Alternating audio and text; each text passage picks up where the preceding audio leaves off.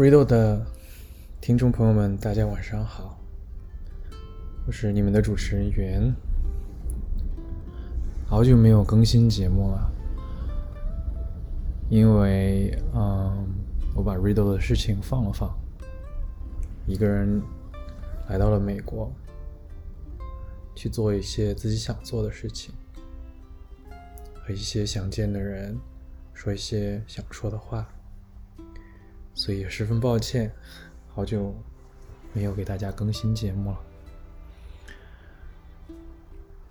嗯，我现在在纽约州的一个寺院，叫 Blue Cliff Monastery，是释一行禅师在这边建立的一个寺院吧。在这边已经待了有八九天了，和大家一起。打坐，在森林里走路、行禅、看书，和大家聊天。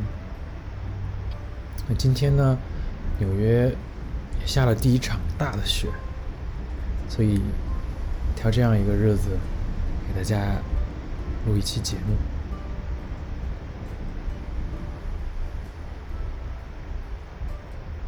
今天呢？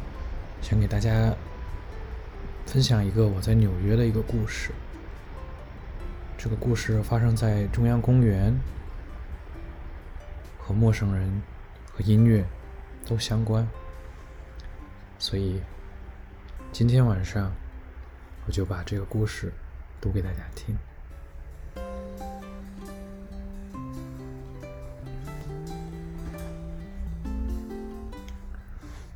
Five years passed.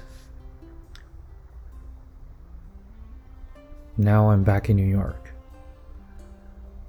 a city where I used to live and study at, a city that I used to hate and love at the same time. Despite many changes I have gone through, the Big Apple remains the same. Imposing skyscrapers, comings and goings of New Yorkers of different races, and their aloofness mixed with occasional friendliness. As an outsider, you can sense such a paradox from just their eyes, even though most parts of their faces are covered by a mask in COVID time. In this era of the pandemic, most have hidden their adventurous spirits in the closets of their hearts, and international travel becomes a rarity. So, my visit to New York against this backdrop had my family worried, especially when the Omicron of COVID was hitting the Big Apple. Yet I still chose to come to New York. An omen directed me here. He had told me I should come here to find a hidden treasure. As for whether I found the treasure or not here, it's another story.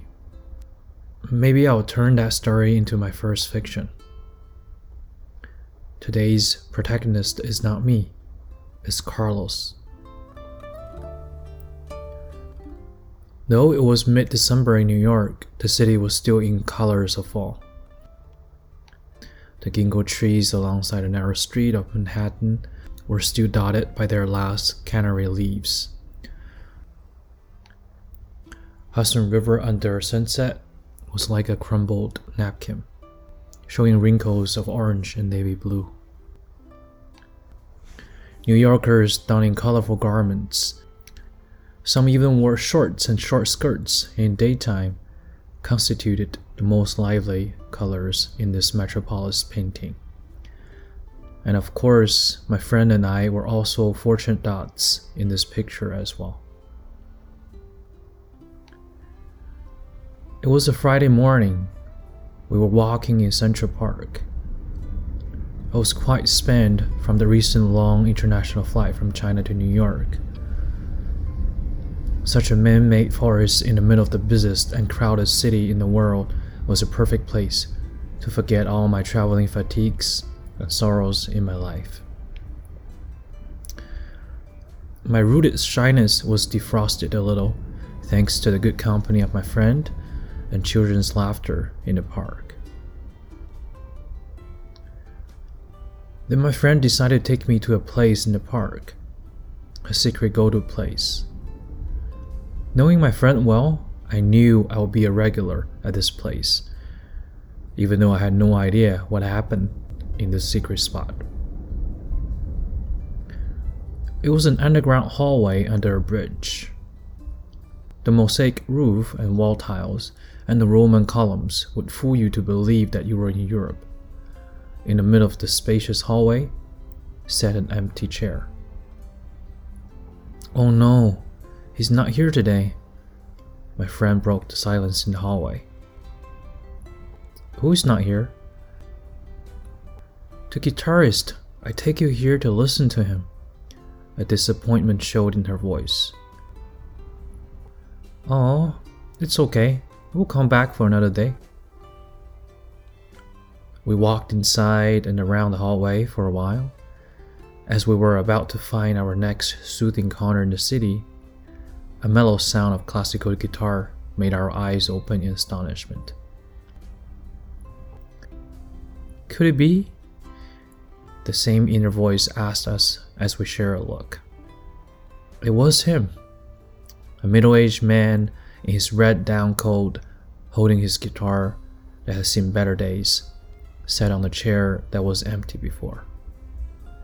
Even with his mask on, you could know that he was a man of many stories. His fingers were dancing fast yet softly on the guitar board, producing a very mellow version of Ryuichi Sakamoto's Merry Christmas, Mr. Lawrence. His taste in music was as good as his skill and the softness in his eyes. We stayed for two more tunes amidst comings and goings of others, but just as we clapped and ready ourselves to put some money in the donation box in front of him, he played another tune.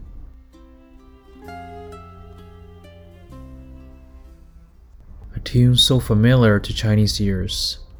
The moon represents my heart.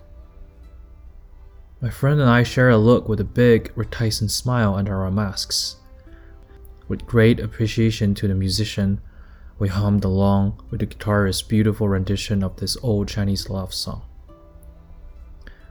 I knew what was on her mind, and so did she. Finally, we walked towards him. I was still shy, but Carlos' softness in the corners of his kind eyes melted my shyness completely. Yes, his name is Carlos, and he's from Chile. He had played in the spot for the last 10 years, and his worn guitar is 28 years old, almost as good as me. But I'm sure the soul that lives in his guitar has seen and listened more than mine. Carlo asked me what I did for a living and how I liked New York now. I told him I was building my own mobile bookstore and I would be living in my van while touring the world. And I told him I'd prefer to live in a quiet place than a big city like New York. He shared a story after hearing mine. It was about a homeless person he knew in the park. He used to live in the park, feeding on the overflow of leftover food wasted by the city. He told Carlos that one can never die of hunger in New York because of how much food people waste every day. Since hunger is not an issue, he moved to the mountains near New York as he wanted to live a quieter life now. Homeless as he was, but he sounded one happy man in the words of Carlos. Besides his music, Carlos taught me another life lesson choose life.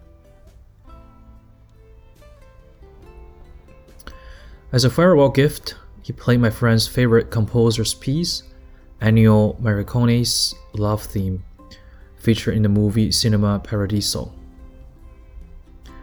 After this final tune, we hugged him goodbye and left with warm tears in our eyes. Why tears, you might ask? Nothing is more beautiful than the love flowing among humanities.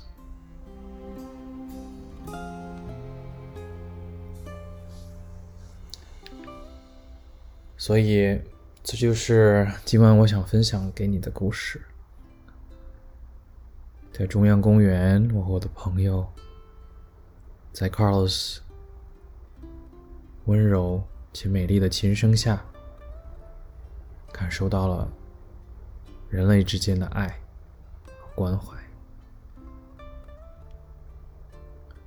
虽然疫情尚未结束，虽然大家还都戴着口罩，我们看不到彼此的表情和笑容，很多时候。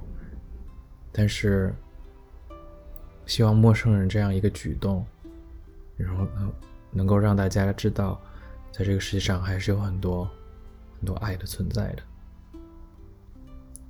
那么节目的最后，我就播放一下，啊，Carlos 最后弹的《天堂电影院》这一段的曲子《Love Theme》，希望大家能有一个温暖的晚上。